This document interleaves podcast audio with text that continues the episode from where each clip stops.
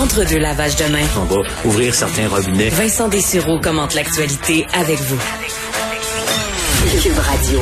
Un été pas comme les autres. Alors, avez-vous signé votre carte euh, de don d'organes? Moi, c'est fait depuis euh, depuis longtemps, mais on sait qu'au Québec, euh, des fois, c'est difficile d'avoir accès à des, à des organes. On sait qu'on doit, bon, évidemment, écrire, signer notre carte, informer notre famille. Ça se fait pas de soi, donc ce n'est pas l'inverse, disons. Et ça amène une, bon, c'est déjà tout un branle-bas de combat, évidemment, le, le, le don d'organes, mais semble que en pleine pandémie de COVID-19, on se retrouve en plus dans une situation encore plus critique. Euh, les dons d'organes sont au plus bas depuis cinq ans. C'est ce que, euh, bon, euh, c'est l'alarme que sonne Transplant Québec aujourd'hui, entre autres au mois d'avril. Vraiment un, plus, des plus bas taux de référence et de donneurs dans les dernières années. ça inquiète. Est-ce qu'on peut y faire quelque chose? Bon, on en parle tout de suite avec le directeur général de Transplant Québec, Louis Beaulieu. Bonjour. Bonjour, Monsieur Dessureau. Donc, est-ce que cette, euh, cette pénurie, disons, euh, ou ces chiffres très bons, peut vraiment les lier à la, situation de la COVID-19? Oui, on peut les lier directement à la situation de COVID. ce qu'on a observé, en fait, ce qu'on observait avant le début de, la pandémie, c'est qu'on était sur une très bonne année. Euh, et évidemment, au mois d'avril, ça a chuté de façon très importante. Puis je dis évidemment parce que c'est la COVID, c'est un virus qu'on connaît encore pas très bien, mais qu'on connaissait encore moins bien euh, il y a trois mois. Ça semble loin, mais c'est ça. On parle d'à peu près trois mois et demi. Euh, et euh, d'autre part, on a vu une réorganisation très importante dans les hôpitaux. Alors, plusieurs facteurs ont joué sur ces résultats-là. D'une part, les médecins transplanteurs des différents organes ne voulaient pas exposer de façon euh, dangereuse les patients transplantés au virus. C'est important de savoir que quand je reçois une transplantation, c'est en général que je vais pas bien. Euh, j'ai souvent de, de, gros problèmes de santé, surtout quand on parle d'un cœur, d'un foie ou de poumon. C'est vrai aussi pour les reins, mais il y a tout de même la dialyse qui existe, qui est un traitement. Ça, je, parce que je, vous pose la question directement parce que euh, on, peut se dire, ben là, je veux pas refuser un, organe pour avoir euh, tout simplement la COVID-19 qui tue très peu chez les jeunes, par exemple, mais c'est parce que vous parlez de patients qui sont souvent en attente depuis très longtemps, qui ont un système très, très faible et le corps doit euh, passer à travers toute une épreuve, l'épreuve qui est la, la, la greffe elle-même. Oui, d'abord la greffe elle-même, puis toute l'immunosuppression, ça veut dire qu'on doit descendre le système immunitaire euh, très bas pour éviter que l'organe qui va être transplanté soit rejeté. Il faut que notre corps apprenne à reconnaître l'organe qui est transplanté comme étant le sien. Alors, on donne des médicaments, mais on doit passer par une, étape où on diminue beaucoup, beaucoup la défense immunitaire. Alors, évidemment, euh, avec les connaissances qu'on avait, euh, on, trouvait que c'était exposé dangereusement des patients, à moins qu'on n'ait pas le choix. Il y en a eu des transplantations, peu pendant cette période-là. Au mois d'avril, on a eu cinq euh, parce qu'il fallait euh, agir de façon très urgente pour des patients de, de cœur, de poumon ou de foie. Euh, bon, maintenant, une des bonnes nouvelles, c'est qu'il n'y a pas eu plus de décès quand on compare les périodes de la mi-mars à la fin juin. C'est le même nombre de décès qu'en 2019 et la liste d'attente, elle, n'a pas augmenté. Elle est restée stable. Donc ça, c'est deux bonnes nouvelles. Et la troisième bonne nouvelle, je dirais, c'est que l'activité reprend depuis le début du mois de mai, pas au niveau qu'on voudrait. Elle est, elle est en deçà quand on compare à l'année précédente, mais on se redirige vers une forme de normalité. On n'est pas encore rendu là, puis honnêtement, on espère y arriver cet automne, en espérant qu'on n'aura pas à vivre une deuxième vague trop importante. Mais ben, toujours est-il qu'on sera mieux préparé, c'est certain, collectivement comme société. Parce qu'évidemment, il y a l'inquiétude que l'organe soit euh, bon euh, contaminé à la, la COVID-19, mais est-ce qu'au niveau de, de, la gestion, parce que je sais, j'ai un proche qui est passé à travers une, greffe et c'est c'est un vraiment un branle-bas de combat, là, souvent sur même plusieurs régions là, qui s'enclenchent lorsqu'on a un, un, organe ou une personne qui est euh, qui est disponible pour le, don d'organes. Est-ce que le fait que là, tout le monde est dans un mode différent, que dans les hôpitaux il y a des zones chaudes, des zones froides, que le personnel peut pas se promener d'un à l'autre. Est-ce que pour tout ce balai-là qui doit être fait en quelques heures, ça vous met beaucoup de bâtons dans les roues? Ben, c'est sûr que ça complique le travail. En même temps, on a une très bonne collaboration dans les hôpitaux. Les gens sont convaincus. Euh, il y a eu toute la phase, je dirais, du mois de mai, euh, du mois d'avril où il fallait se réorganiser, tout ça qui a été franchement plus difficile. Mais ça nous demande d'adapter certaines de nos pratiques. Euh, notamment, je me rappelle d'un cas où il a fallu comme baliser tout le, le, corridor au sens propre là, de où les équipes de prélèvement qui allaient, chercher les organes ont dû passer dans l'hôpital pour s'assurer qu'ils restaient toujours dans des zones froides. Mais ça se, ça se manage, ça s'organise, mais c'est sûr que ça demande euh, des, des, précautions et des efforts parce que autant qu'on veut euh, protéger les personnes à transplanter, autant qu'on veut protéger les équipes de soins aussi. Hein, c'est, deux préoccupations qu'on doit euh, travailler en, de façon euh, équivalente, là, je dirais. Parce que pouvez-vous nous décrire euh, un peu ce que ça implique? Admettons, vous avez là à Montréal une personne qui est en mort cérébrale, qui a, qui a signé, euh, qui a averti sa famille. vous êtes prêt pour un don d'organes. La personne, c'est parfait. Il y a plein de choses qui, qui peuvent être utilisées pour sauver d'autres vies. Qu'est-ce qui se déclenche là et à quelle ampleur ça a dans la mesure où vous avez des, des gens qui sont prêts à recevoir les organes un petit peu partout à travers le Québec? Montrez-nous un peu l'ampleur que ça peut prendre. Oui, ben, en fait, je prendrais peut-être l'exemple un peu de cette façon-là. Disons qu'on va à Chicoutimi chercher le donneur. Oui. Euh, donc, il faut euh, d'abord vérifier le consentement. Il faut amorcer une discussion avec la famille du donneur qui est en état de crise. Euh, après ça, il faut procéder à toutes sortes de tests de qualification pour vérifier que la qualité des organes est adéquate et que s'il y a un problème, qu'il est traitable après la transplantation. Après, nous, de notre côté, il faut euh, appliquer les algorithmes d'attribution pour dire, ben voici euh, cet organe-là, en fonction du groupe sanguin, en fonction de d'autres critères, peut aller à telle personne, puis là, il y a un ordonnancement qui tient compte de l'urgence, du temps d'attente.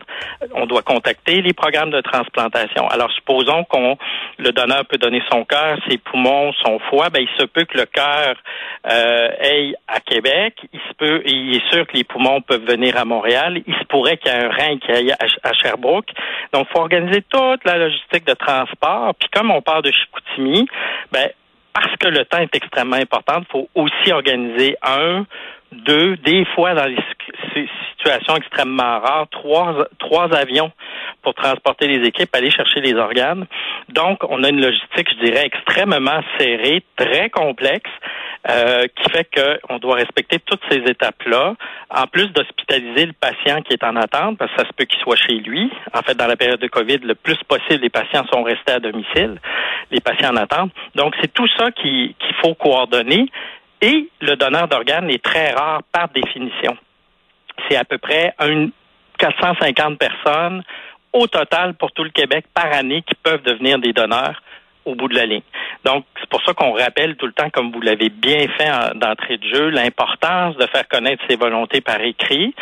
Puis je vous dirais que la carte, c'est bien, mais si on peut le mettre dans le registre à l'assurance maladie, c'est mieux parce que ça dure tout le temps. Qu'est-ce que c'est? Euh, comment ça fonctionne pour, pour faire ça?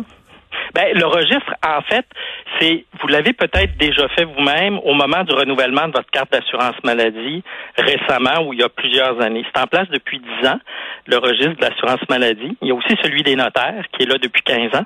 Et euh, celui de l'assurance maladie, quand on reçoit euh, notre carte, le renouvellement, si le formulaire n'est pas là, c'est un petit formulaire, on met une date, qu'on signe, qu'on est prêt au prélèvement de nos organes, ça veut dire qu'on est inscrit.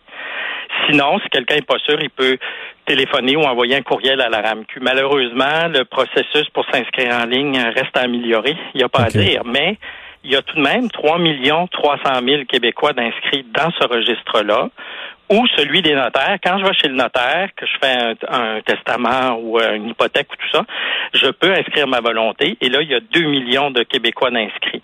Alors certains diraient, ben là, il y a bien assez de monde, ça vaut pas la peine de, de m'inscrire. Ben non, parce qu'on ne le sait pas le jour où on pourrait devenir un donneur. Puis si c'est notre volonté, mettons ça clair, disons-le à ceux qu'on aime, voici ce que je veux, je vous demande de, le respecter, même si ça se peut que ça soit très dur pour vous, parce que le don d'organes arrive euh, avec une perte subite, c'est généralement un trauma crânien euh, suite à un accident de taux, de VTT, ou encore euh, ça peut être un accident vasculaire cérébral, une hémorragie cérébrale, donc c'est rare que ça, ça nous le dit d'avance. Donc tout ça ensemble fait que le citoyen peut faire cet effort-là, Puis nous, on doit travailler avec les, les hôpitaux à toujours mieux identifier et référer les donneurs.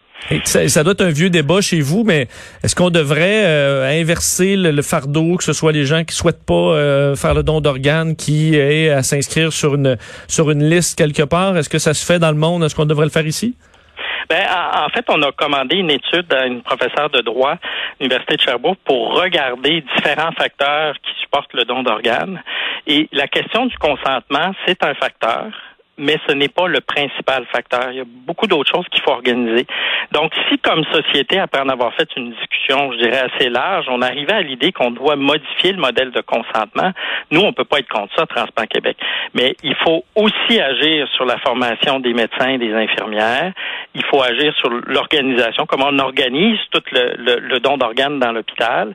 Et bien sûr, faire ce qu'on fait, parler à la population de l'importance du don d'organes, du fait qu'on peut sauver huit vies à notre décès, qui a pas d'âge limite pour être un donneur. Notre plus vieux donneur au Québec avec 92 ans, puis a donné son ah, foie. Son foie? Son foie, oui. OK. Puis, j'ai une autre histoire de 89 ans qui a donné son foie aussi et le foie maintenant 106 ans. Ah, ouais, 106 ans. Est-ce que c'est un des organes qui vieillit le mieux pour certaines personnes? Il a une durée de vie potentielle de 150 ans. Oui, c'est le plus solide. Évidemment, sur le pas trop éprouvé. Et, ce que je peux vous dire, c'est que l'histoire en arrière de, du 106 ans, c'est une jeune femme qui, euh, qui a eu besoin d'un foie dans le début de la vingtaine et qui a eu trois, trois belles filles depuis et qui mène une, une vie euh, de qualité. Donc, faut pas se retenir en voulant dire ah je suis trop vieux, j'ai ci, j'ai ça. Non, on va vérifier en temps et lieu. Si c'est ça que vous voulez, faites-le connaître, dites-le à vos proches, inscrivez-le dans un registre, puis on va s'assurer que tout peut être fait correctement. Donc la dame a un foie qui a vu les deux grandes guerres là. C'est quand même. Euh, oui, oui, oui. C'est quand même, c'est quand même fascinant. Ce que c'est particulier ce que ce que ce que, vous dites là. Euh, et euh, je, je, je pas, pas, le choix de vous ramener avec euh, l'actualité quand vous voyez, parce qu'évidemment pour vos, vos, les patients euh, qui doivent vivre avec la, la, possibilité d'un rejet, doivent faire très attention. Ils ont des médicaments à prendre justement qui vont affaiblir leur système immunitaire. C'est dans le but justement de que, que, que l'organe puisse puisse demeurer, ben, je veux pas dire s'intégrer au corps. J'ai pas les bons termes vous comprenez. Euh, quand vous voyez le, combat que mène une partie de la population contre le port du masque et tout ça, est-ce que vous trouvez que beaucoup de Québécois manquent de sensibilité envers les gens qui ont qui sont immunosupprimés ou qui combattent justement des maladies ou euh, qui essaient de survivre à une greffe? Ben, en fait, euh, il faut être extrêmement vigilant par rapport à ça, puis s'éveiller consciemment un peu plus comme individu, puis comme groupe. Effectivement, une personne en attente du transplantation, une personne transplantée est plus, beaucoup plus à risque d'attraper des maladies ou des virus. Donc, euh, c'est sûr que si on, on fréquente des personnes qui ont cet état-là, il faut être encore plus prudent. Euh, et, il faut pas les isoler, bien au contraire, il faut, faut maintenir des rapports, il faut être présent, mais il faut être prudent, il faut appliquer les règles de base, le masque, la distance de deux mètres euh, et euh, bien sûr le lavage des mains. C'est, c'est, fastidieux. Je pense qu'on est tous un peu tannés, mais si si on fait ça, on va les protéger, puis on va se protéger nous-mêmes aussi. Donc, en ce sens-là, oui, les, ça vaut la peine de faire cet effort de plus. Euh, tout particulièrement quand on est en, contact avec des gens qui ont été transplantés. Euh, certaines données montrent que les, les, patients qui ont été transplantés doivent être très précautionneux de ne pas s'exposer au virus. Euh, faut pas s'empêcher de vivre non plus, là, mais il faut être très précautionneux. Puis je voudrais aussi que les, les personnes en attente perdent pas espoir. On a eu un creux, on se redirige, la culture du don s'installe de plus en plus dans les hôpitaux, les références ont jamais cessé, là elles reprennent. Alors, oui, il y a des délais, puis j'imagine à quel point c'est difficile quand on est très malade de voir ces délais-là, que c'est stressant, mais ne perdons pas espoir. Puis je dirais aussi que si un, un patient est appelé pour une transplantation, à l'heure actuelle, si le médecin lui propose une transplantation, c'est qu'il juge que les conditions pour la faire sont adéquates et euh, les risques proches des risques normaux. Parce qu'il y a encore des gens qui disent ah, j'ai peur d'aller à l'hôpital, je veux pas m'exposer. On comprend ça, mais en même temps, si vous êtes appelé, pensez-y, euh, prenez le temps vraiment de regarder la question avec votre médecin avant de dire non, parce que il y a des délais qui s'ajoutent, il y a toutes sortes de choses. Donc, c'est un appel à, à la confiance, puis à savoir qu'on agit le plus possible, toujours dans la plus grande sécurité. Ben, c'est vraiment intéressant de vous entendre euh, et un rappel donc les gens peuvent aller sur ce registre donc euh, euh lors du renouvellement entre autres de leur carte et en parler aux proches et euh, bon signer la carte tout ça c'est un geste à faire et qui, qui, qui, peut sauver des vies effectivement Monsieur Beaulieu c'est un plaisir de vous parler merci beaucoup. Ça me fait plaisir. Au revoir. Au revoir. Louis Beaulieu, directeur général de Transplant Québec. Un foie de 106 ans. En fait, je comprends qu'il avait 92 ans lorsqu'il a été greffé. Donc, tu peux dire quand te verse une, euh, une, je sais pas si cette personne-là a le droit de prendre l'alcool, mais je pense que oui. Tu dis, écoute, ce fois-là a fait la 14-18, puis la 39-45 peut bien en prendre une de plus. Bon, je sais pas si c'est ce que la personne dit, là, je me fais, me fais ça dans ma tête, mais quelle histoire quand même. Et surtout les, euh, le branle-bas de combat, là, on nous disait, euh, j'ai géré trois avions qui vont partir d'un endroit pour aller euh, envoyer les organes dans les différents centres hospitaliers à la grandeur de la province en quelques heures pour pouvoir une greffe, faire une greffe sécuritaire. Tout le travail que font ces gens-là, nous, la moindre des choses, c'est ben, de rendre ça disponible si jamais on meurt, euh, de pouvoir euh, sauver des vies. Alors, j'espère que l'appel est entendu. On s'arrête quelques instants. Vincent Dessureau,